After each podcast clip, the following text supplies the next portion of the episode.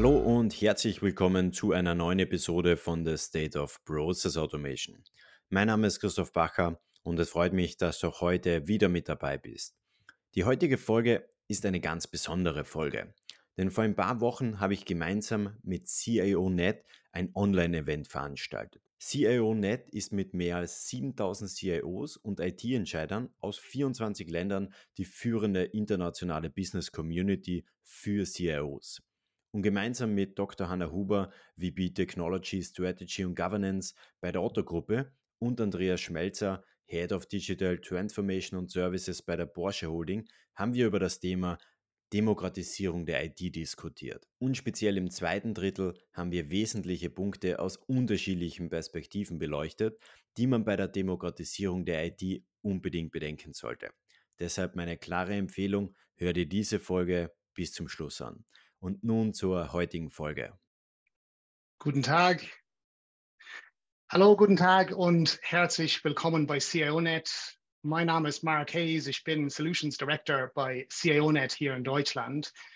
Ähm, für die Gäste dabei, die vielleicht CIONet noch nicht kennen, wir sind eine Community von Digital Leaders, vor allem von CIOs und CDOs. Ähm, wir haben circa 10.000 Mitglieder weltweit und unser Ziel, unser Zweck, äh, wie man so schön in Englisch sagt, our purpose liegt darin, CIOs und CDOs äh, miteinander zu äh, vernetzen, damit sie voneinander lernen können, sich gegenseitig unterstützen können und ja, sich inspirieren können. Das Thema bei der heutigen Dis Diskussion ist die Demokratisierung der IT.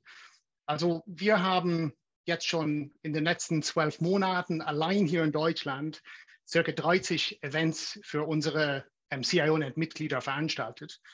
Und egal welche Themen wir adressieren, sei das Cybersecurity oder Data Innovation, DevOps, AI und so weiter und so fort.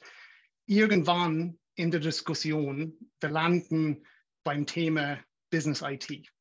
So sehr oft natürlich die Zusammenarbeit zwischen Business und IT, aber genauso die Annäherung von Business und IT. Also ähm, die Trends kennen wir, glaube ich, auch in der Zwischenzeit. Ähm, äh, Trends wie RPA, ähm, Trends zum Beispiel wie ähm, äh, äh, Citizen Development, ähm, Everything as a Service und so weiter und so fort. Deshalb, ich glaube, es ist sehr, das Thema, die Demokratisierung der IT ist aktuell sehr relevant, sehr wichtig aber auf jeden Fall sehr aktuell für ganz viele Unternehmen. So, ich freue mich heute, dass wir genau dieses Thema mit Ihnen diskutieren dürfen.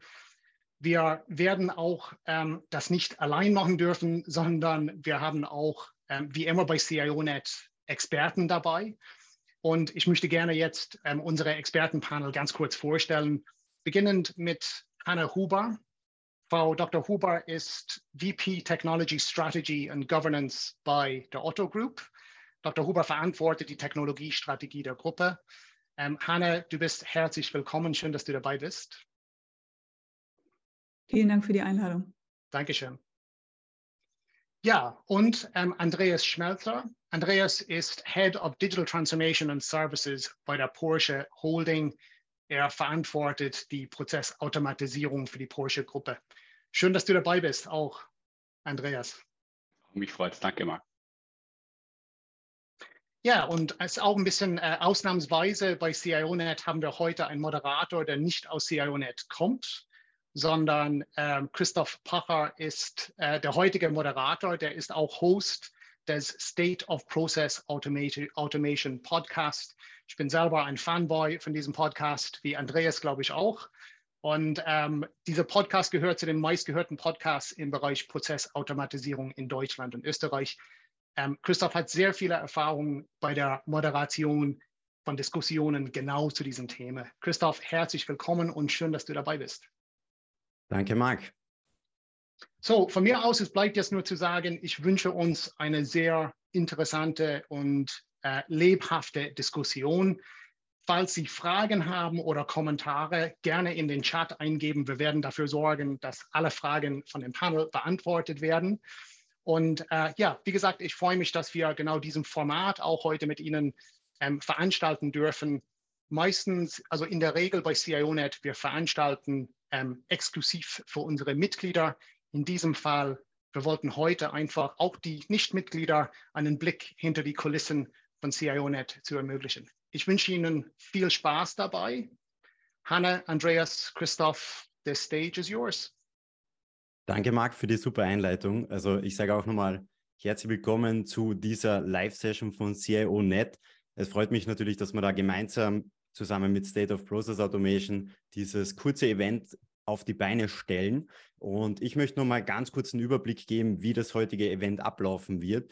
Das heißt, zu Beginn werde ich gemeinsam mit Hanna und Andreas mal über dieses Thema diskutieren. Wir werden versuchen, da die, die unterschiedlichen Perspektiven zu beleuchten, herauszuarbeiten, welche Ansätze gibt es bereits, welche Ansätze könnte es zukünftig noch geben. Aber viel wichtiger ist eigentlich, wir möchten euch natürlich in diese Diskussion mit einbinden. Das heißt, egal ob ihr eine Frage habt, ob ihr Feedback habt, ob ihr etwas komplett anders seht, schreibt gerne eure Meinung, eure Fragen in den Chat auch gleich zu Beginn mit rein. Ich werde dann versuchen, eben auf die unterschiedlichen Dinge oder die unterschiedlichen Dinge gleich in die Diskussion mit einfließen zu lassen.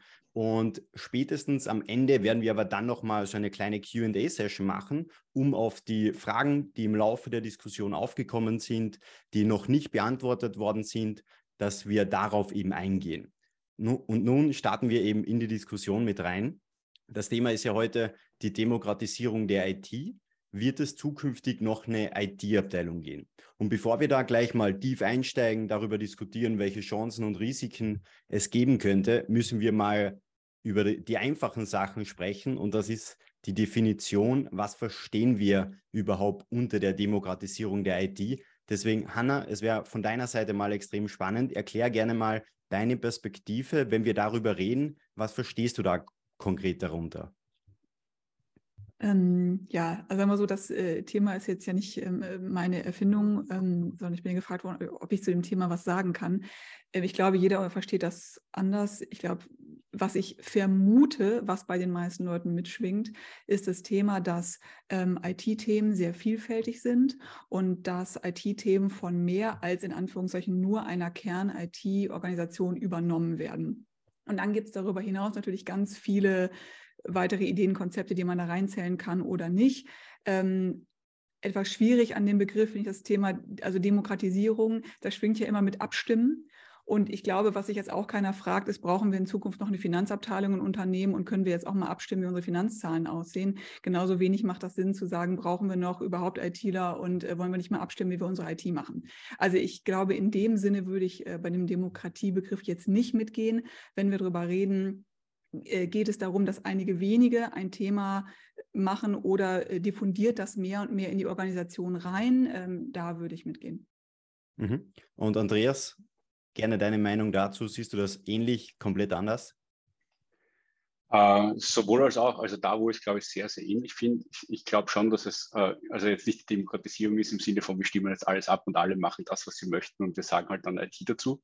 Ähm, aber ich glaube grundsätzlich bei der Demokratisierung geht es um zwei Ansätze oder zwei Aufgabenbereiche. Das eine ist, dass man die Belegschaft mehr mit einbindet und das kann jetzt natürlich auf verschiedene Arten und Weisen passieren. Äh, das kann Citizen Development sein. Ähm, das kann gut funktionieren, damit habe ich auch schon sehr, sehr gute Erfahrungen gemacht. Das ist aber höchst äh, betreuungsintensiv. Äh, das kann aber auch, was mir halt auch sehr, sehr gut gefällt, in die, in die Richtung Citizen Analyst gehen, unter Anführungszeichen, also demokratisierende IT im Sinne von, äh, die Fachbereiche bringen mehr als nur die Überschrift der Problemstellung, äh, nämlich was ist es denn? Und äh, also ich bin da unheimlich dankbar, Anna, für das Beispiel mit der Finanzabteilung, weil in Wahrheit äh, die Demokratisierung der Finanzabteilung hinterfragt keiner und ich glaube, jeder hat Teil dran. Weil es gibt nämlich gewisse Kernprozesse, die gibt die Finanz vor, aber auf der anderen Seite, es gibt ganz klar Sachen in Finanzprozessen, die kann nur der Fachbereich äh, machen. Der, nur der Fachbereich kann zum Beispiel sagen, ja, ich habe die Leistung bekommen äh, und ich habe das jetzt zum Beispiel für ein Projekt gebraucht oder es war eine Beratungsleistung, ist, ist es im Aufwand und so weiter. Äh, also ich glaube, dort passiert schon Demokratie oder es wird ein bisschen anders verstanden, äh, weil es einfach viel stärker verschwimmt, unter Anführungszeichen. Und wie gesagt, für mich ist die Demokratisierung äh, ganz, ganz wesentlich. Die Frage ist nur, wie gut verträgt sich das äh, mit meinen Prozessen, mit meiner Unternehmenskultur und mein, mit, im Wesentlichen mit der wirklich jetzt IT-Infrastruktur beispielsweise, wenn wir konkret bei der IT bleiben. Äh, und was heißt das? Weil Vorgaben wird es zentral immer geben. Also Demokratisierung heißt nicht, äh, alle machen das, was, worauf sie gerade Spaß haben. So verstehe ich es nicht. Ja. Und Hanna, du, du hast eigentlich einen guten Punkt gesagt. Wir, wir es soll ja nicht in die Richtung gehen, dass man dann abstimmt, ob es die IT-Abteilung zukünftig noch geben wird. Lass uns da noch mal ein bisschen tiefer gehen. Wir diskutieren ja heute, wie die IT-Abteilung der Zukunft eben aussehen kann oder aussehen sollte. Aber lass uns da noch mal so ein paar Monate oder ein paar Jahre zurückblicken. Wie hast du das wahrgenommen? Warum muss sich denn die IT-Abteilung jetzt überhaupt verändern und warum ist es nicht gut, so wie sie eigentlich ist? Also ich würde jetzt gar nicht sagen, dass die IT-Abteilung sich verändern muss, sondern ich glaube, Unternehmen müssen sich einfach verändern und ähm, dazu gehört alles. Wenn man jetzt mal etliche Jahrzehnte zurückguckt, ähm, ist es ja so, dass die ersten Computer, ähm, es gab noch äh, keine Maus und die waren jetzt auch von jemandem von uns in irgendeiner Form bedienbar. Das heißt, man musste extrem viel technisches Wissen mitbringen. Und ähm, das hat sich über die Jahre natürlich ähm, immer weiterentwickelt. Und äh, mittlerweile sind wir da angekommen. Es gibt äh, Bedienung für alles Mögliche. Es gibt äh, Computerprogramme, die es einem einfach machen. Es gibt ja selbst für Programmiersprachen gibt es jetzt Libraries. Äh, also ja, jetzt gibt es schon lange. Das heißt, es wird ja auch für Leute, die die technisches Know-how haben, denen werden ja auch Sachen abgenommen. Und äh, früher äh, musste man sich technisch noch einigermaßen gut auskennen, wenn man einen Online-Shop aufgesetzt hat oder eine Webseite. Dafür gibt es jetzt Programme, das können Leute sich quasi mit sehr wenig Wissen zusammenklicken. Und das ist ja eine Entwicklung, die geht immer weiter. Und gleichzeitig geht Technologie aber auch immer in viel mehr Bereiche rein und viel mehr Bereiche auch in Unternehmen ähm, laufen auf technologischen Prozessen. Und dann kann es natürlich nicht so sein, dass alle Themen, die irgendwas mehr oder weniger ähm, stark mit Technologie zu tun haben, äh, nur von den Leuten zu tun haben, die im Grunde die Platine selber noch zusammenlöten können. Das ist jetzt mal etwas übertrieben. Sondern das heißt, das ermöglicht einfach die, äh, es auch anderen Leuten im Unternehmen, die technisch weniger versiert sind, Dinge zu tun, die vielleicht vorher noch von, ich sag mal, Core-Techies gemacht wurden. Das ist ja erstmal eine positive Entwicklung, weil ansonsten ähm, äh, müssen ja alle Leute, müssten ja die, die ähm, Tech-Abteilung immer nur noch weiter wachsen und wachsen. Ähm, und das ist natürlich dann auch nicht, nicht machbar. Von daher ist das, glaube ich, einfach ein Trend, der sich weiter fortsetzt. Und Unternehmen müssen sich, glaube ich, einfach insgesamt überlegen, wie sie damit umgehen und äh, wie sie sich da aufstellen. Aber ich glaube, es ist nicht einfach nur ein Thema der IT-Abteilung, die sich wandeln muss. Mhm. Und Hanna, du hast einen interessanten Punkt angesprochen. Du hast gesagt, die Technologie ist natürlich heutzutage in so gut wie jedem Prozess vorhanden. Und das führt natürlich dazu, dass aktuell, wenn alles zentral in einer IT-Abteilung ähm, gemanagt wird, dass da natürlich dieser Aufwand in der IT-Abteilung extrem steigt und die wenigen Ressourcen, die aktuell vorhanden sind, die sind natürlich vollkommen ausgeschöpft. Und es gab auch eine vor kurzem eine Studie, die von Roland Berger veröffentlicht worden ist, wo ich sage mal, extrem beschrieben worden ist, aber so sind eben die Zahlen, dass über 60 Prozent der IT-Abteilungen eigentlich nur noch damit beschäftigt sind, diese ganzen Systeme, die in den letzten Jahren eingeführt worden sind, diese zu warten und irgendwie zu optimieren oder noch zu pflegen, aber gar nicht mehr Zeit dafür haben, sich mit neuen Themen zu beschäftigen. Es wäre für mich mal spannend, nimmst du das genauso wahr oder habt ihr in den letzten Jahren schon anders darauf reagiert und vorgesorgt? Oh, du hast jetzt ganz viele Themen angesprochen. Ich würde das mal auseinanderziehen. Also erstmal hast du angesprochen, zentrale IT-Abteilung oder nicht zentral. Das hat erstmal jetzt gar nichts mit dem Thema zu tun, was wir hier diskutieren, sondern das ist äh, eine Frage, ob man zum Beispiel ein zentrales Tech-IT-Team hat oder eher ähm, äh, dezentral in, in vertikalen größeren Organisationen. Das hat mit der Organisation selber zu tun. Zum Beispiel kleinere Unternehmen, ähm, die fahren manchmal ganz gut damit, Dinge, also die technologisch basiert sind, auch zentral abzubilden. Je größer Firmen werden, desto mehr kann es Sinn machen, dann wiederum zu dezentralisieren. Aber das ist erstmal keine Frage der, der ähm, Demokratisierung, sondern eher eine Frage, was passt zu dem Unternehmen. Und da gibt es auch keine Pauschale, dass immer zentral oder dezentral irgendwie immer besser ist. Und da gibt es auch Zwischenschritte und äh, Mischformen und so weiter. Und das andere Thema, was du angesprochen hast, äh, wer beschäftigt sich mit Neuem oder mit Legacy oder mit, mit Refactoring und Maintenance, das hat auch erstmal gar nichts mit diesem Thema zu tun. Das ist eine grundsätzliche Frage des Lifecycle Managements von Technologie. Also sprich, ich führe etwas Neues ein. In dem Moment, klar, habe ich was Neues, mache mir Gedanken, wie soll das aussehen. Ich baue entweder selber was oder kaufe etwas ein, konfiguriere das, setze das auf. Da beschäftige ich mich natürlich sehr viel mit, wie soll das aussehen. Und äh, je mehr Zeit verstreicht, äh, desto dann fange ich natürlich an, das ganze System zu warten und da was dran zu bauen oder weiter zu customizen etc. etc. Und wenn so ein System dann irgendwann äh, in den Modus kommt, wo man schon sehr, sehr viel customized hat, sehr viel dran gebaut hat, es ist auch älter, dann steigt automatisch der Wartungsaufwand und die Zeit, die ich überhaupt noch habe, um in Neues investieren, die sinkt. Und ähm, das passiert insbesondere dann Firmen, wenn sie nicht regelmäßig refactoren. Und das sehen auch gerade Firmen, ähm, die ähm, von der, vom Firmenmanagement her nicht so viel Ahnung davon haben, dass man einer, ähm, dass die IT oder Tech Zeit auch braucht und zwar regelmäßig, um sogenannten Technical Debt abzubauen, Refactoring zu betreiben etc., damit irgendwann das nämlich nicht überhand nimmt, dass ich nur noch Maintenance und so weiter betreibe. Also jede Firma, die darunter zusammenbricht, hat quasi vorher ihre Hausaufgaben nicht gemacht. Aber das hat nichts damit zu tun mit ähm, erstmal grundsätzlich mit der Frage, machen auch andere Bereiche ähm, Teile von, sagen wir mal, IT- oder Tech-Aufgaben. Mhm. Andreas, gerne dein Feedback dazu. Siehst du das ähnlich oder? Äh, also ja, ich würde schon ein, ein, bisschen differenzierter drangen. Auf der einen Seite, ich glaube, es gibt sehr wohl Aufgaben, die sollte ich wahrscheinlich auch nur zentral machen. Also man, man muss dazu sagen, dass heute von, von IT oder dem Umfeld unheimlich viel verlangt wird. Äh, und darum glaube ich auch nicht, dass das nur zentral funktioniert, grundsätzlich das Thema, weil du musst dieses, diesen Business Need, diese prozessuale Sicht, aber eben auch die IT-Anforderungen, äh, also jetzt wirklich technisch zusammenbringen und das bei allem, weil das zieht sich heute wirklich von, von A bis Z. Ähm, dumm, glaube ich, ist, die, wenn man die Erwartungshaltung hat, das wird mir irgendeine zentrale IT-Abteilung äh, lösen, egal wie gut oder schlecht sie sind, wie kommunikativ oder auch nicht, das ist vollkommen egal, äh, das wird sie nicht leisten können. Ähm, auf der anderen Seite, ich glaube, es gibt Core-Aufgaben, die, die müssen von dort kommen, wie solche Sachen. Und da steigt ja immer mehr der Bedarf in Richtung Sicherheit beispielsweise. Äh, es gibt ja nicht umsonst, dass auch solche, äh, die CISO-Rollen, die ja also noch gar nicht verhältnismäßig so alt sind, äh, jetzt verhältnismäßig wirklich viel nachgefragt werden. Äh, was natürlich, also ich, das halte ich für de dezentral schwierig beispielsweise. Ähm, auf der anderen Seite, ähm, ein Punkt, den die, den die Hanna angesprochen hat, äh, ist jetzt nicht nur der, aus meiner Sicht nicht nur Bet Betrieb, sondern grundsätzlich, wie gehe ich mit eigenen Entwicklungen um, mit Monolithen und so weiter. Äh, und ich glaube sehr wohl, dass die Zeit vorbei ist. Mit, ich führe eine Software ein, dann tue ich die ein bisschen äh, patchen und so weiter. Und irgendwann sage ich, sie ist jetzt eh äh, End of Life äh, und ersetze sie sondern wir sind halt, ob wir das wollen oder auch nicht und ob wir so arbeiten oder auch nicht, das sei mal hingestellt, aber trotzdem in einem agileren Setting im Sinne von, äh, das Ding muss sich halt weiterentwickeln und ich habe pausenlos neue Anforderungen, weil je mehr Möglichkeiten ich habe, desto mehr Anforderungen, so blöd das klingt, zieht das auch dann mit sich oder nach sich, äh, weil dann möchte ich zum Beispiel andere Prozesse genauso handhaben oder wieder verändern und so weiter. Also das ist ja grundsätzlich keine äh, stabile Masse, auf die wir aufsetzen, sondern wie gesagt, in diesem Business, Prozesse und IT, das ist, das ist pausenlos amorph. Also das bewegt sich ja die ganze Zeit. Und das ist was, wo ich glaube, manche Sachen sind zentral unheimlich wichtig und die sollen auch von nirgendwo anders getrieben werden.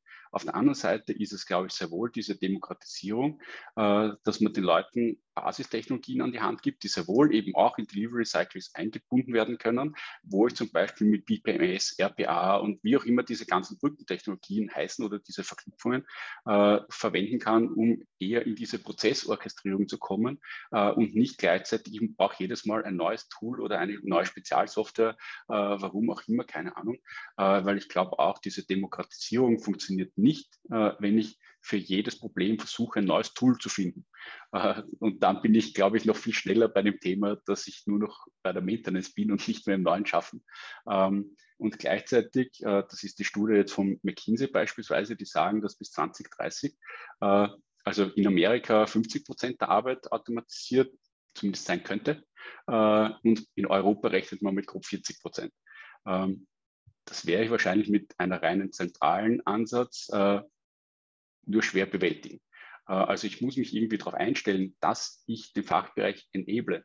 aber enablen ist halt nicht je Use Case und je spezielle Anforderung, sondern ich glaube, ich muss eher generisch ihnen Tools und Fähigkeiten an die Hand geben, die, wo ich ihnen auch helfen kann, wo ich, wo ich sie unterstützen kann aber bis zu einem gewissen Grad ihnen das ermögliche Hilfe zur Selbsthilfe. Und ich glaube, gemeinsam, das kann man sowieso heute nur noch durch diese enge Verzahnung, glaube ich, nur noch gemeinsam vorwärts treiben. Äh, wie gesagt, allein zentral ist man verloren, allein dezentral ist man, glaube ich, mindestens genauso verloren. Äh, also es braucht diese orchestriere, orchestrierende Mittelschicht unter Anführungszeichen, die beides verbindet.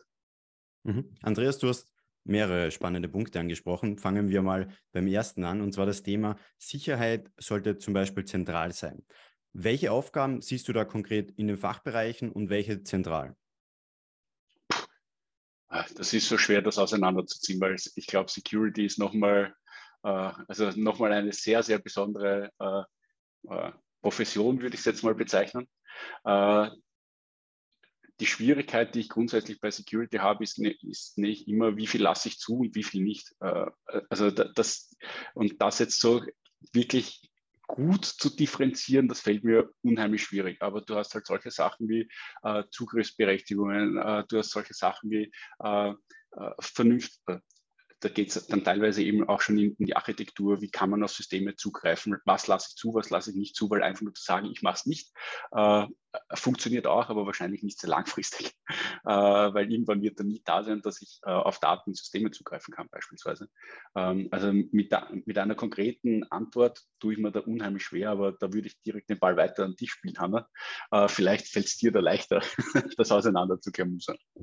Ähm, ja, Thema Security und zwar gibt es da wahrscheinlich mehrere Arten von Dezentralisierung. Also einmal, was du ja angesprochen hast, Andreas, ist das Thema äh, ISO-Rollen, CISO etc. Das alleine macht ja nicht Security, sondern ähm, ISO und, und CISO-Rollen, die kümmern sich ja sehr stark um die Frage, was für Anforderungen an Security haben wir, was für Kriterien, was sind unsere Prozesse etc.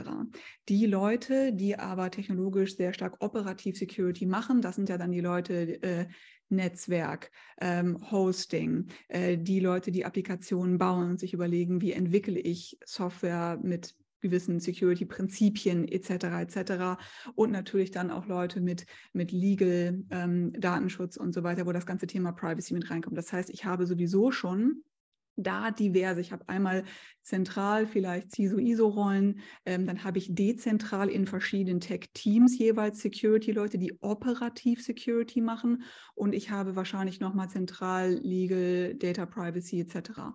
Und dann kommt natürlich der Fachbereich, der auch damit was zu tun hat, denn es kommt ja oft ein Need vom Fachbereich, der sagt, wir hätten gerne irgendeine Fähigkeit, brauchen da vielleicht was für.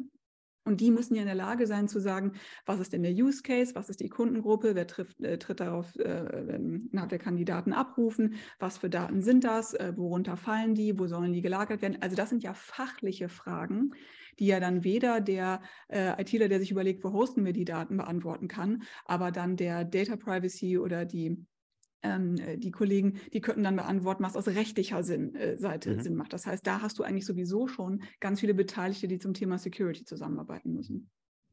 Und die Frage war, also Thema Security ist natürlich extrem spannend, aber ich möchte da vor allem nochmal eine Ebene tiefer gehen und zwar generell jetzt gesehen. Wenn wir Fachbereiche anschauen und die IT, wie soll die konkret zusammenarbeiten, Andreas? Ähm, also grundsätzlich auf der einen Seite, ich glaube, äh, dass mittlerweile ähm, IT-Abteilungen unheimlich Use-Case getrieben sind und dazu muss ich die mal kennen, weil keiner sagt jetzt mal, äh, also natürlich passiert das noch immer, ich brauche die Software XYZ, aber eigentlich steht dahinter ja nicht. Ähm, das heißt, es kommt tendenziell eher aus den Fachbereichen, außer es geht natürlich um IT-Spezifika selber. Ähm, aber wenn ich jetzt sage, ich muss Salesforce einführen, ich muss SAP oder weiß ich nicht was, dann unterstützt das, glaube ich, natürlich, aber es steckt dann nicht dahinter. Und ich glaube, das muss sehr stark aus dem Fachbereich kommen. Äh, wenn ich jetzt noch generischere äh, Tools habe, die mir helfen, meine prozessualen Schwächen äh, anzugehen im Sinne von Automatisierung, dann habe ich halt solche Sachen wie äh, ein BPMS-Tool, RPA und so weiter. Und auch diese speziellen Use Cases für den einzelnen Bot, ich glaube, der kann nur aus den Fachbereichen kommen. Äh, wenn ich den Fachbereichen dann die Möglichkeit gebe, sich selbst in diesen Bereichen dann bis zu einem gewissen Grad und reglementiert. Also jetzt nicht einfach nur Wildwuchs und wir geben ihnen das Tool und die werden sich damit schon, äh, also das, das, das, wird schon so passieren, wie wir uns das wünschen. Ähm, ich glaube, dass das ist ein bisschen zu viel verlangt, aber wenn ich ihnen diese, solche Tools an die Hand gebe, dann kann auch die Entwicklung in den Fachbereichen zumindest äh, mal anfangen. Äh, ob die stabil läuft oder auch nicht, das sei dahingestellt. Das kommt, glaube ich, darauf an, wie reif der Fachbereich ist, äh, auch die einzelnen Abteilungen, wie gut ausgebildet sind oder auch nicht und welche Use Cases das dann konkret sind. Was aber, glaube ich, zentral passieren sollte und was der unheimliche Mehrwert ist äh, einer, einer äh, zentralen Abteilung, ob das jetzt zwingend IT ist oder nicht, sei dahin, also wo die hängt organisatorisch, ist mir persönlich nicht sehr wichtig. Aber ich glaube, diese Orchestrierung, diese, diesen Betrieb, diese Operations, weil das ist man ja gewohnt. Also das ist eine unheimliche Stärke, dass ich Fachbereiche servicieren kann bei Problemen. Ich weiß, wie ich zum Beispiel äh, Root Cause analysiere, äh, wie ich ihnen weiterhelfe, wie ich sie beraten kann, damit ich das dann wiederum ihnen unter Anführungszeichen abnehmen kann. Also es hat beides, es hat Chancen und Risiken im Sinne von äh, die Chance, sie können sich bis zu einem gewissen Grad zumindest die Use Cases definieren äh, im Idealfall bis zu einem gewissen Grad sogar selbst umsetzen. Uh, und die Prozesse selber, die fachlichen Prozesse werden ja auch immer im Fachbereich bleiben. Uh, weil selbst wenn ich irgendwas as a Service betreibe oder wie auch immer dann das, das konkrete Modell hinter ausschaut, ähm, diesen, aber diesen Operation Support, Ticketing, beispielsweise Incidents, uh, im, im, Zweifelsfall bis zur Disaster Recovery, wenn irgendwas, wenn wirklich irgendwas passiert, das glaube ich, das sind Sachen, die man unheimlich, die muss man, glaube ich, zentral abfangen äh, das, also in den Fachbereichen zu sehen, das, das würde ich jetzt nicht. Ob die IT-Abteilung selber dann zentralisiert ist oder nicht, das ist, glaube ich, wieder ein, ein, eine andere Fragestellung. Da würde ich dann eben wieder zu dem, was die Hanna auch eingangs gesagt hat, zurückkommen, wie die IT-Abteilung selber aufgebaut ist. Und das, also das, das hängt mhm. unheimlich vom Unternehmen ab. Und Andreas, ich würde gern bei einem Thema, das du angesprochen hast, noch ein bisschen konkreter werden. Du hast gesagt, man soll den Fachbereichen die Tools an die Hand geben, aber es braucht eine gewisse Governance, dass kein Wildwuchs entsteht. Wie sieht das konkret aus? Aus meiner Sicht das ist, ist das relativ einfach. Äh, ich gehe als erster aber halt zentral äh, durch, bleiben wir bei einem konkreten Beispiel, nehmen wir RPA beispielsweise. Weil ich meine, mittlerweile, ich befürchte, fast jeder hat sich Power Automate äh, eingetreten, weil jeder irgendwie Microsoft verwendet. Äh, das ist ein schönes Beispiel. Äh, ich muss, ob ich das möchte oder nicht, mich selber als IT-Abteilung mal damit auseinander oder als eine Abteilung, die Automation treibt, sagen wir es mal so äh, wie schaut sein Delivery-Prozess aus? Wie komme ich wirklich, was muss ich, wie kann ich entwickeln, äh, welch, äh, wie muss ich damit umgehen? Und dann kommen auch diese Sachen, die die Hanna gerade vorher dazu gesagt hat, mit äh, Datenschutz, Legal Requirements und so weiter. Also wie gehe ich mit den ganzen Assets um? Dürfen so, so Blödheiten wie E-Mail-Adresse in einem Code drinnen stehen? Dürfen da Klarnamen drinnen stehen und lauter solche Sachen? Und jetzt nicht nur in den Kommentaren, sondern zum Beispiel auch die Logs, die erzeugt werden. Ähm, und das ist etwas, das muss ich mir zentral mal, das muss ich auch ein paar Mal machen. Äh, und dann sage ich, ich habe einen stabilen Delivery-Prozess, der funktioniert für mich zentral. Und wenn ich weiß, ja, für mich der funktioniert, es ist nachvollziehbar, ich weiß, wer entwickelt hat, ich weiß, wer getestet hat, wie getestet wurde und wer der Ansprechpartner oder die Ansprechpartnerinnen sind, äh, wenn ich ein Problem habe, dann kann ich rausgehen und dann kann es den Leuten geben. Aber eine Governance äh, auf Papier zu entwickeln, ohne dass ich die jemals selber durchgespielt habe, äh, das halte ich für schwierig. Oder mhm. also, das, das sind wir auch wieder bei dem Thema, was die Hanna auch schon angesprochen hat, ähm, weil du bist dann extrem schnell in nur noch Maintenance. weil da, da sind wir dann im klassischen Wildwuchs und jeder löst sich seine Probleme selber. Und wir haben schon im Chat einige spannende Fragen. Eine würde ich gleich aufgreifen und gleich an dich stellen, Hanna. Was ist eine, wann ist eine Organisation für IT-Demokratisierung reif? Was muss vorhanden sein? Ähm, ich habe den Chat ja auch schon weiter verfolgt. Ähm, ein Thema, auf das ich auch schon die ganze Zeit eingehen wollte. Die Frage ist, also es gibt keinen Zeitpunkt, weil es gibt auch nicht ein Bang für Demokratisierung der IT. Und was ich nochmal klarstellen wollte, ich propagiere hier überhaupt nicht Demokratisierung der IT in dem Sinne von, äh, soll doch bitte maximal viel Richtung Fachbereiche gehen oder soll doch bitte äh, alles überall, sondern letzten Endes muss man immer gucken, was sind Themen, die, weil sie weniger technisches Detail-Know-how brauchen, von Fachabteilungen übernommen werden können. Das heißt, wo kann eine Fachabteilung sinnvollerweise Aufgaben übernehmen, und wo kann sie das nicht. Das heißt, das ist immer ein Abwägungsprozess. Es gibt nicht ein generelles, wir machen jetzt linksrum oder rechtsrum. Also das würde ich erstmal äh, vorab stellen. Dann haben wir das andere Thema, das werden, wird man in den meisten Organisationen schon finden, was man schon vorher hatte, Demokratisierung der IT klingt schöner, Schatten-IT, was ich auch schon im Chat gelesen habe, absolut richtig, ist nämlich der, äh, sagen wir mal, manchmal nicht ganz so erfreuliche Teil, den ganz viele Unternehmen schon haben. Denn es ist ja oft so, dass Abteilungen, also Fachabteilungen schon lange sich selber Tools und so weiter zugelegt haben. Ähm, was manchmal äh, okay und gut ist, aber manchmal eben auch nicht. Und was ja Andreas auch angesprochen hat, ist, man braucht tatsächlich für alle Themen eine starke Governance.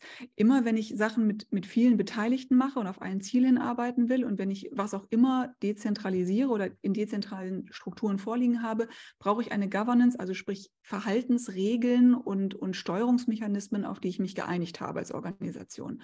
Und Governance zu betreiben ist wahnsinnig schwierig. Das ist nicht einfach. Und es ist auch nicht so, dass man fünf Punkte runterschreibt und dann klappt das. Sondern Governance ist ganz, ganz harte Kernearbeit. Und man muss sich schlaue Mechanismen überlegen, die wirklich funktionieren und schlaue Anreizsysteme. Ähm, und warum ist das wichtig? Ähm, also es ist zum Beispiel wichtig, dass man sich überlegt, wer darf welche Entscheidungen treffen und wo ähm, wo werden Sachen auch wirklich zentral gemacht und entschieden. Ähm, und gerade bei IT ist es wahnsinnig wichtig im Sinne der Architektur, weil ich kann mir wahnsinnig viel verbauen, wenn jeder sich jetzt Tools auswählt, das irgendwie zusammenklöppelt und äh, dann kriege ich aber hinterher meine Daten nicht mehr schlau zusammen und jeder definiert Dinge anders. Das heißt, ich muss mich im, im Sinne von Data Governance, welche Daten habe ich, wo speichere ich sie ab, wie werden sie definiert, ähm, wie, ähm, wo quasi fängt das eine Tool an und wo ist die Schnittstelle und welche Sachen kommen darüber etc. Das muss ich tatsächlich zentral definieren. Oder ich muss auch überlegen, Wer darf denn bis zu welcher Höhe Entscheidungen treffen, Tools einkaufen und so weiter? Das ist extrem wichtig, weil sonst habe ich tatsächlich einen totalen Zoo. Und der sagt, ach wunderbar, wir haben doch hier alles Demokratie, ich kann doch hier entscheiden, wie ich will.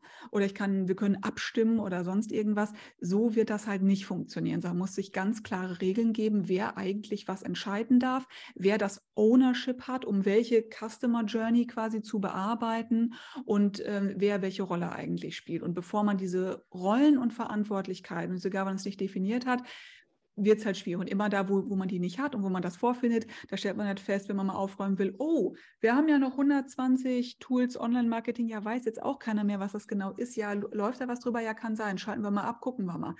So, das passiert dann immer wieder. Mhm. Und Hanna, ich möchte gerne, du hast vorher erwähnt, dass man ganz klar definieren muss, welche Use Cases zum Beispiel von der Fachabteilung selbst abgewickelt werden kann. Hast du da vielleicht mhm. ein, zwei Beispiele, was so ein typischer Fall ist, der definitiv in der Fachabteilung ähm, abgewickelt werden kann und nicht irgendwie komplexer hinaus wird?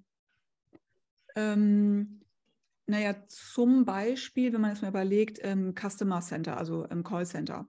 Ähm, dann würde man sagen, okay, vielleicht ist vorher jeder Call direkt beim Customer Center aufgeschlagen und ähm, jetzt ähm, hat man äh, neues Tool eingeführt, ähm, Machine Learning, Natural Language Processing, äh, wo man schon direkt vorher abfragen kann, was wollen denn die ganzen Kunden? Ähm, kann man vielleicht schon 80 Prozent der Anfragen, wo ist mein Paket, äh, kann mich jemand zurückrufen etc. schon vorab beantworten kann per Chatbot oder per E-Mail oder sonst irgendwas. Da müsste man sich jetzt überlegen, okay, wer ist denn jetzt hier für welche Teile des Prozesses verantwortlich? Also zum Beispiel ähm, was kann die Fachabteilung, also wann werden zum Beispiel Calls wirklich noch an die Fachabteilung weitergeleitet? Wann äh, prüft die Fachabteilung und sagt, guck mal, dieser, diese Prozesskette für diesen Fall, die haben wir schon ausreichend bearbeitet, die kann vollautomatisiert behandelt werden, diese Prozesskette aber noch nicht, da möchten wir involviert werden. Ähm, oder ähm, die, die Fachabteilung kann da zum Beispiel bestimmte Dinge einstellen, etc. Also ähm, Customizing, Parametrisierung, etc. Dann gibt es aber auch andere Sachen, wo man sagt, okay, eine Fachabteilung die, ähm, sagen wir mal, für, für Online-Marketing irgendwas baut. Vielleicht haben die dann Tools und können selber sich bestimmte, weiß ich, Landing-Pages bauen mit dem Content-Management-System etc. Da muss ja kein Programmierer mehr dran, um denen da Texte einzustellen. Und sowas kann man halt einmal vorher definieren. Und das ändert sich aber auch immer so. Es ist ja nicht so, dass man einmal sagt, jetzt habe ich hier ein riesen Regelwerk von 25.000 Seiten. Das wäre ja völliger Quatsch, wer will sich diese Arbeit machen. Sondern ähm, man muss das so nach und nach irgendwie erarbeiten und dann immer wieder anpassen, ähm, wie es halt äh, wenn man merkt, es läuft nicht gut, dann hat man Anpassungsbedarf. Mhm. Und jetzt haben wir davor darüber gesprochen, dass die IT eigentlich schon an die, an die Grenzen stoßt, dass die Ressourcen komplett ausgelastet sind. Und auf der anderen Seite sprechen wir jetzt darüber, dass natürlich gewisse Bereiche von den Fachabteilungen selbst abgewickelt werden können. Die Frage an dich, Andreas, wäre, hat die Fachabteilung dann überhaupt die Kapazitäten, um das zusätzlich zu machen? Ja, äh, also ich, ich, möchte noch auf zwei sagen, weil also ich glaube, das geht so auch ein bisschen Hand in Hand mit dem. Äh, auf der einen Seite ähm, für mich persönlich, äh, ich diesen Begriff Schatten-IT, ich, ich, ich, verstehe zwar, warum aus einer IT-Abteilung sagt, es gibt Schatten-IT, äh, aber grundsätzlich heißt es, ein Fachbereich hat sich selbstständig gemacht, weil es aus irgendwelchen Gründen, das ist jetzt vollkommen egal, ob das Budget, ob, äh, warum auch immer, äh, nicht den Support bekommen hat, aber es war da nie da. Ob das dann berechtigt war oder nicht, ist auch wieder eine andere Frage. Aber Schatten-IT gibt es deshalb, weil ein Bedarf nicht gedeckt werden konnte. Also darum finde ich das immer schwierig, von Schatten-IT zu sprechen. Das heißt, ich konnte eine Need nicht abdecken und jemand hat sich selbst versucht zu, zu helfen. Und ich glaube, das kommt eben auch mit, nämlich mit zwei Sachen. Äh, und da jetzt ein bisschen die Brücke zu, zu deiner Frage. Äh, ich glaube, deswegen muss ich auch mit gewissen Basistechnologien demokratisieren. Und demokratisieren heißt jetzt nicht nur technisch, weil mir ist diese Diskussion auch gerade, also äh, ein bisschen, wir, ich glaube, wir, wir müssen auch mehr von der, oder ich versuche eher mehr von der User-Seite zu kommen, von den, von den Mitarbeitern, von den Lead, den die haben, von den Use Cases.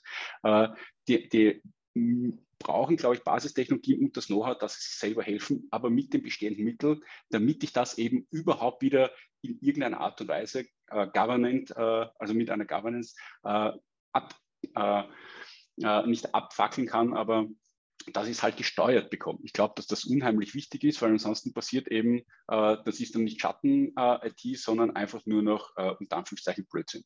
Äh, und ich glaube, da, wo wir auch die Fachbereiche unheimlich unterschätzen, ist, sind die Fähigkeiten, die in den Fachbereichen sind. Die, die Zeit, wo es ein paar Weise, und das ist egal, wie das Fachthema heißt, wenn man glaubt, es gibt nur noch ein paar Weise, die sitzen da in dem Zimmer drinnen und die wissen alles, äh, die Zeit ist vorbei. Äh, und Gott sei Dank ist die vorbei. Und das ist ja auch die Vorbedingung für die Demokratisierung, nämlich dieses Lernen. Und Lernen passiert jetzt nicht nur intern, sondern natürlich auch auf diversen Plattformen. Ich kann mir Schulungspartner reinholen, ich kann Lernplattformen reinholen. ich habe eine unheimliche Palette an Tools, die mir diese Fähigkeiten äh, oder die es mir erlaubt, diese Fähigkeiten aufzubauen.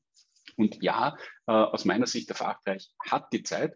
Äh, das zeigt uns ja die schon bestehende äh, IT-Landschaft, äh, also unter dem Schlagwort Schatten-IT. Äh, also offensichtlich hatte jemand Zeit, Software einzukaufen und einzuführen. Ob die jetzt erfolgreich war oder nicht, sei dahingestellt. Ja. Aber der Bedarf, wenn der da ist, ich, das absolut. Ich, das Schwierige ist aber weniger, äh, dass sich die selbst freispielen. Ja, das ist es auch. Und ich halte zum Beispiel Prozessautomatisierung für nebenbei schwierig. Äh, das heißt aber nicht, dass es nicht funktioniert. Äh, und für mich als Demokratisierung oder Citizen Developer jetzt auch nicht zwingend, dass die 100 Prozent machen müssen. Äh, wenn die eine valide, gute, stabile Vorarbeit leisten, kann ich das noch immer übernehmen und dann entweder zentral oder durch externe Partner oder ist jetzt vollkommen egal, zum Beispiel stringent und unter den richtigen Entwicklungsrichtlinien fertig entwickeln lassen. Ähm, also der Fachbereich muss sich jetzt auch nicht 100 Prozent selbst lösen. Und das ist okay. Wichtig ist, glaube ich, nur, dass man weiß, wer sind die Ansprechpartner, wer ist der Process Owner, wer ist, wer ist der Product Owner, je nachdem, wovon wir sprechen. Äh, und dass wir wissen, an wen kann ich mich oder muss mich wenden, wenn ich den nächsten Schritt gehen möchte oder ich stecke gerade fest in dem, wo ich jetzt gerade bin. Äh, und das geht halt nur gemeinsam. Und wie gesagt, ich glaube, das ist mit ein Grund, warum die, die zentrale IT-Abteilung als solches äh, wesentliche Themen zur Verfügung stellen muss, aber die kann das nicht mehr lösen. Also bei der Menge an Themen, die wir jetzt schon äh, am Bällen in die Luft geworfen haben, äh, allein jetzt schon in, in diesen 30 Minuten, glaube ich, man merkt, dass egal wie groß die IT-Abteilung wäre, die uns gegenüber sitzen würde oder hinter uns steht, je nachdem, äh, die hätte schon Probleme, diese Bälle zu fangen. Und darum glaube ich, dass an dieser Demokratisierung halt nichts vorbeikommt. Und Andreas, du hast auch einen guten Punkt angesprochen, und zwar da, das Thema, dass jetzt Fachbereiche zum Beispiel mit dem Center of Excellence als Beispiel zusammenarbeiten. Und die Hanna hat ja auch erwähnt, dass gewisse Use Cases direkt von den Fachabteilungen selbst abgewickelt werden können. Jetzt könnte da natürlich auch eine Situation entstehen, wenn man sagt, okay, jede Fachabteilung kann selbst ihre eigenen Prozesse optimieren oder da selbst Prozesse automatisieren, dass es dass eigentlich wieder ein Silo entsteht. Das Customer Service zum Beispiel schaut, ah, okay, welche Needs haben wir gerade und diese Prozesse möchte ich automatisieren. Sie betrachten aber nicht die gesamte äh, Customer Journey. Hanna, wie geht ihr da vor, um genau das zu vermeiden? Also wie stellt ihr da auch die Organisation dann neu auf? Oh, also das ist ein ganz großes Thema und ähm, es gibt, glaube ich, nicht viele Firmen, die das äh, wirklich gut gelöst haben und ähm, da sind noch alle Firmen nach wie vor dran. Also es ist ja meistens so, dass es bestimmte Teams gibt, die sich um ein bestimmtes Thema kümmern. Wir mal, es gibt ein Team, das äh, zieht irgendwie äh, Netzwerkkabel und macht irgendwie Hardware. Dann hast du ein Team, ähm, die äh, bauen vielleicht selber was, die sind, sagen wir mal, dafür verantwortlich, die Software, keine Ahnung, für den Customer Service zu bauen. Dann hast du ein weiteres Team, die sind, äh, die, die, bauen Software oder betreiben Software, die im, wir mal, im Lagerstandort ähm, überlegt, wie schnell Pakete gepackt werden, etc. Das heißt, in, entlang dieser ganzen Prozesskette hast du immer wieder Teams und denen quasi gehört, in Anführungszeichen, ähm, ein bestimmter Teil einer eine, eine, eine Functional Capability. Vielleicht ist es im, im Online-Shop die Produktdetailseite. Und dem nächsten Team gehört die Suche im Shop etc. Und äh, so, das würde ich jetzt mal sagen, vertikale Themen. Und was du aber ansprichst und was ja eigentlich jeder möchte, ist end-to-end -End eine Customer Journey optimieren. Dem Kunden ist es ja völlig egal, ähm, ob es da jetzt einzelne Teams gibt, der sagt einfach nur, ja, ich äh, möchte, äh, wenn ich jetzt nach bestimmten Fernsehern suche, ich will einfach nur das alles irgendwie finden und ich möchte maximal gute Sachen vorgeschlagen bekommen in einem Online-Shop. Ähm, den, den interessiert nicht, wie seine Suchjourney quasi ist, sondern da müssen dann die SEO-Leute, die Marketing-Leute, die Suchleute auf der Seite, die Katalogs äh, etc., alle müssen so ein bisschen hinterher zu der E-Mail, die rausgeht, wenn er gekauft hat und sagt, was kannst du dazu noch kaufen etc. Das ist ja eine komplette Journey. Und da braucht man generell andere Organisationsmodelle. Und natürlich brauchst du weiter Teams, die sagen, hey, wir sind das Team, was die Suchfunktion optimiert, weil du musst genau verstehen, wie die Suche funktioniert, wie sie in den Katalog eingreift, etc. Aber du willst eben diese übergreifende Experience, die willst du verbessern. Und was du dann brauchst dazu, sind horizontale Teams, die verantwortlich sind, um diese wichtige Customer Journey zu optimieren. Und die müssen dann quasi reden und die müssen äh, quasi zusammenarbeiten mit diesen ganzen vertikalen Ownership-Teams, um zu sagen, okay, jetzt überlegen wir mal, was wir an all diesen Punkten in der Kette anders bauen müssen, um diese Customer Journey zu bauen. Was braucht man dafür? Sehr viel Abstimmung und sehr viel Priorisierung. Das heißt, wir sind wieder bei dem Thema, deshalb mein Thema ist gar nicht Demokratisierung der IT, weil darum geht es mir gar nicht. Es geht eigentlich immer um die Zusammenarbeit zwischen Fachbereichen, zwischen Tech, zwischen den unterschiedlichen Rollen. Ähm, das geht ja äh, hin bis zu Design und, und, und, und Housing. Das ist ja, die IT ist ja nicht die IT. Allein da hast du ja ein gigantisch breites Feld vom quasi Online-Marketing bis hinter zu Security und zu anderen Themen. Das ist ja auch nicht eine homogene Gruppe. Aber alle diese Leute müssen crossfunktional zusammenarbeiten, egal in welchem Team sie sind, um dann bestimmte Customer Journeys zu bauen. Und das hinzukriegen und da eine Organisation zu finden und zu sagen, was sind die Haupt-Customer Journeys, die wir priorisieren? Und wie sorgen wir dafür, dass die auch end-to-end -end wirklich optimiert werden können? Weil nicht jedes Team einzeln für sich nur seine Seite optimiert oder seinen Prozessschritt. Das ist die große Kunst. Und ähm, ja, äh, da gibt es immer wieder Versuche. Äh, manchmal klappt es besser, manchmal schlechter.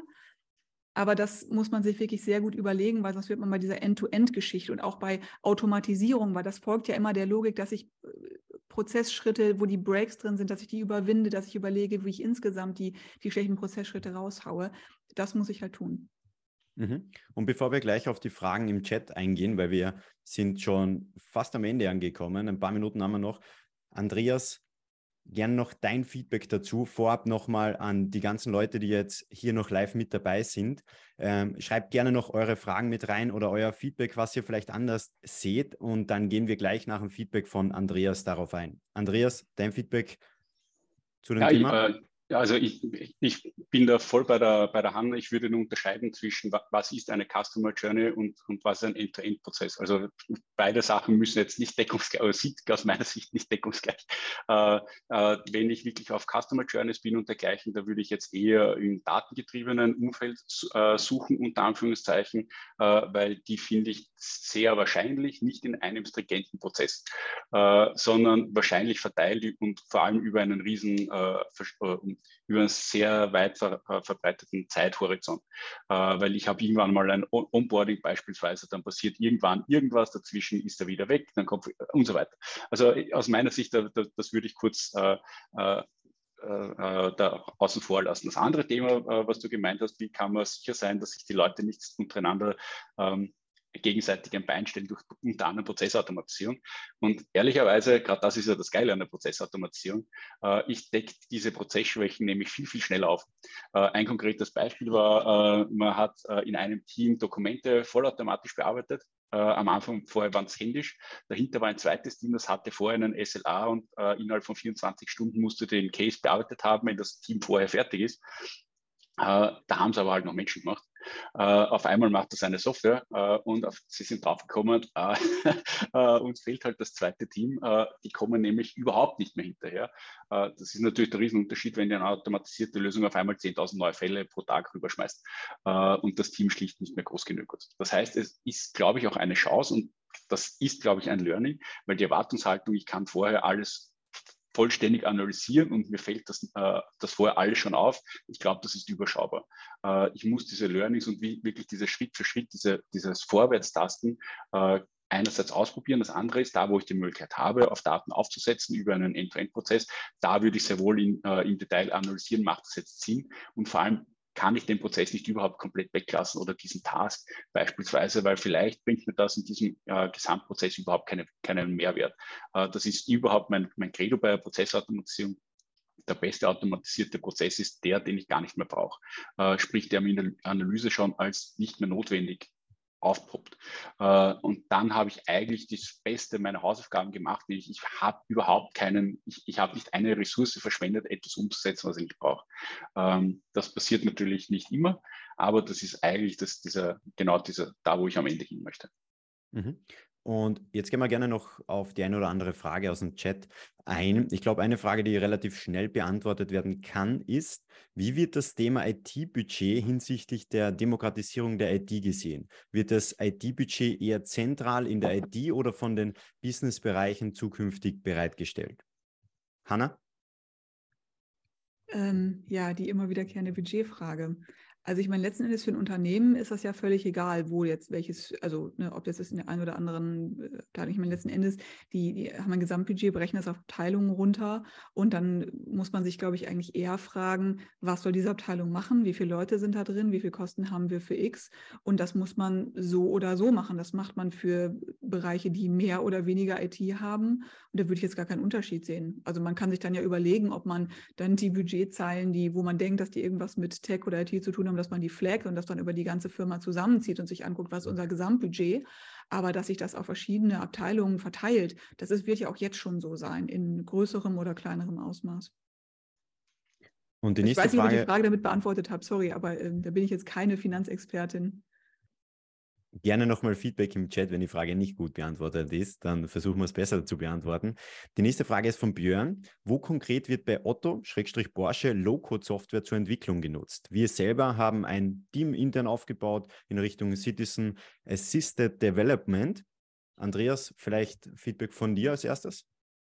Uh, Im Moment sind das bei uns noch relativ kleine Use Cases, uh, aber wie gesagt, mit der Microsoft-Plattform kann man sich dem Thema ohnehin nicht verschließen, selbst wenn man das wollen würde. Wir wollen das nicht, wir unterstützen das uh, gerade natürlich massiv. auf der anderen Seite sind wir gerade dabei, uns mit dem Thema Low-Code, No-Code, aber eher im BPMS-Ansatz, also wirklich Workflows dort weiter auszutoben, da sind wir aber gerade noch in, in, der Entwicklung. Aber ansonsten eigentlich in allen Fachbereichen mit Power Apps und Power Automate und Power Flows, je nachdem, wo es Sinn macht. Aber das sind halt tendenziell kleinere Use Cases.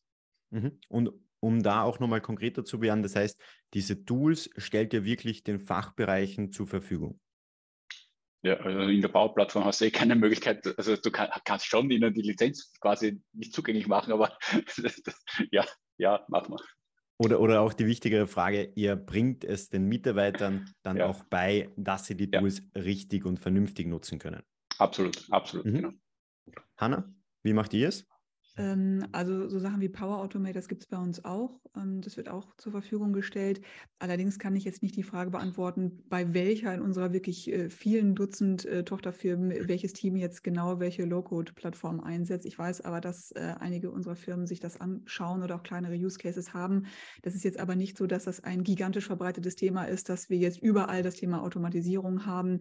Wir hatten aber zum Beispiel mal einen Kreis, der sich sehr stark mit Robotic Process Automation auseinandergesetzt hat und der Frage, wie wir die die Firmen mehr enablen ähm, oder Teams mehr enablen, ähm, Process Automation und Process Mining tatsächlich einzusetzen. Und da geht es aber eher um die Frage, ähm, äh, bekannt machen mit diesen Fragestellungen und vielleicht auch ein zentrales Enabler-Team zu haben, was dann mit den anderen Teams und so weiter arbeitet, um das zu tun. Das ist, glaube ich, eine Mischung aus diesen Sachen, wo man eher so Enabler-Teams braucht und, und andere Sachen, wo man dann eher so Low-Code-Sachen äh, zur Verfügung stellen kann. Das ist bei uns aber tatsächlich äh, hier und da auch ein Thema, aber nicht flächendeckend, dass das jetzt ein Riesenprogramm über die ganze ganze Gruppe ist.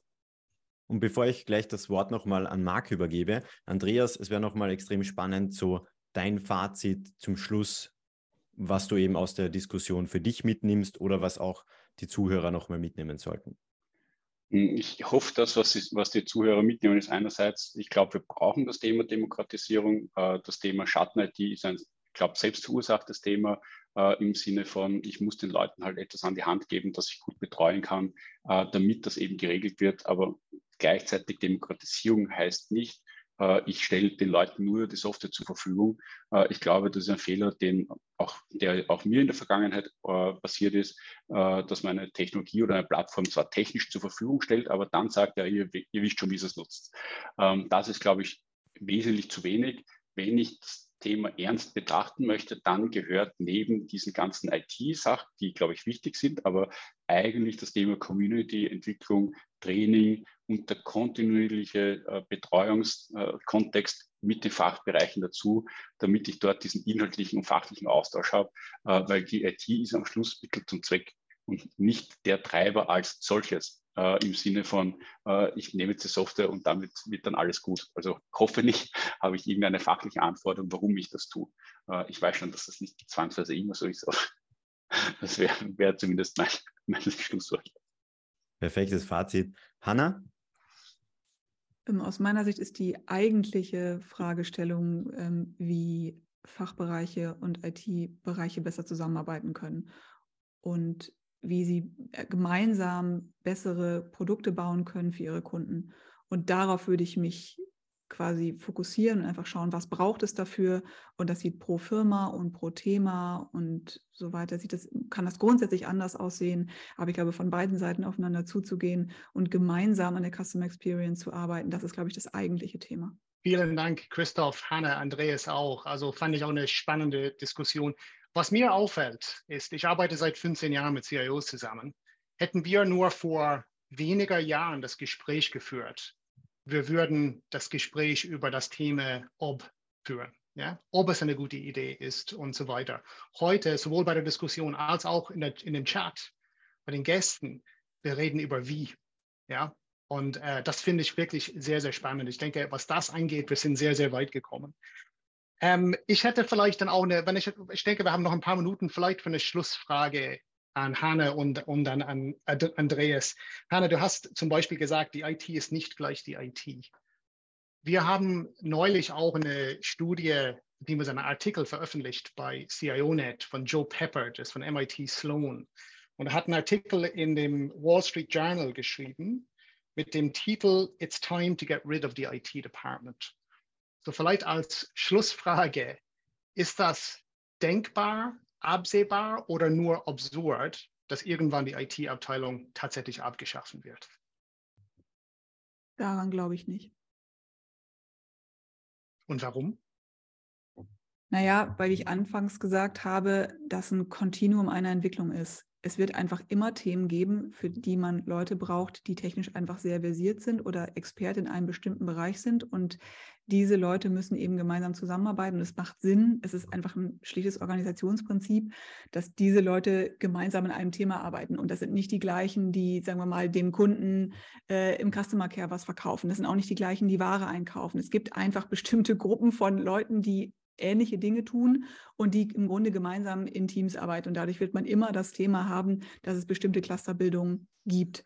Und ähm, das, ich glaube, was, was er ja einfach nur sagen will, ist etwas polarisierend im Sinne von, hey, überlegt mal, ob ihr einen Riesenbunch von Leuten, die eigentlich auch IT riesig unterschiedliche Profile, yeah. ob die alle zusammen sein müssen als ein Silo und sich abkoppeln müssen vom Rest des Unternehmens. So hätte ich das eher verstanden. Und das natürlich nein man kann sehr wohl überlegen, ob man in Teilen hinterher dezentralisiert und, und äh, uns unterschiedliche Teams gibt in verschiedenen Bereichen, das ist ja total klar. Aber glaube ich daran, dass man das überhaupt nicht mehr braucht, dass man Tech-Teams hat oder und so weiter? Nee, daran glaube ich. Ich glaube, man braucht weiter Tech-Teams, man braucht weiter Experten, man braucht weiter Leute, die sich mit sowas auskennen, genauso wie man weiterhin Leute braucht, die sich mit Finanzen auskennen.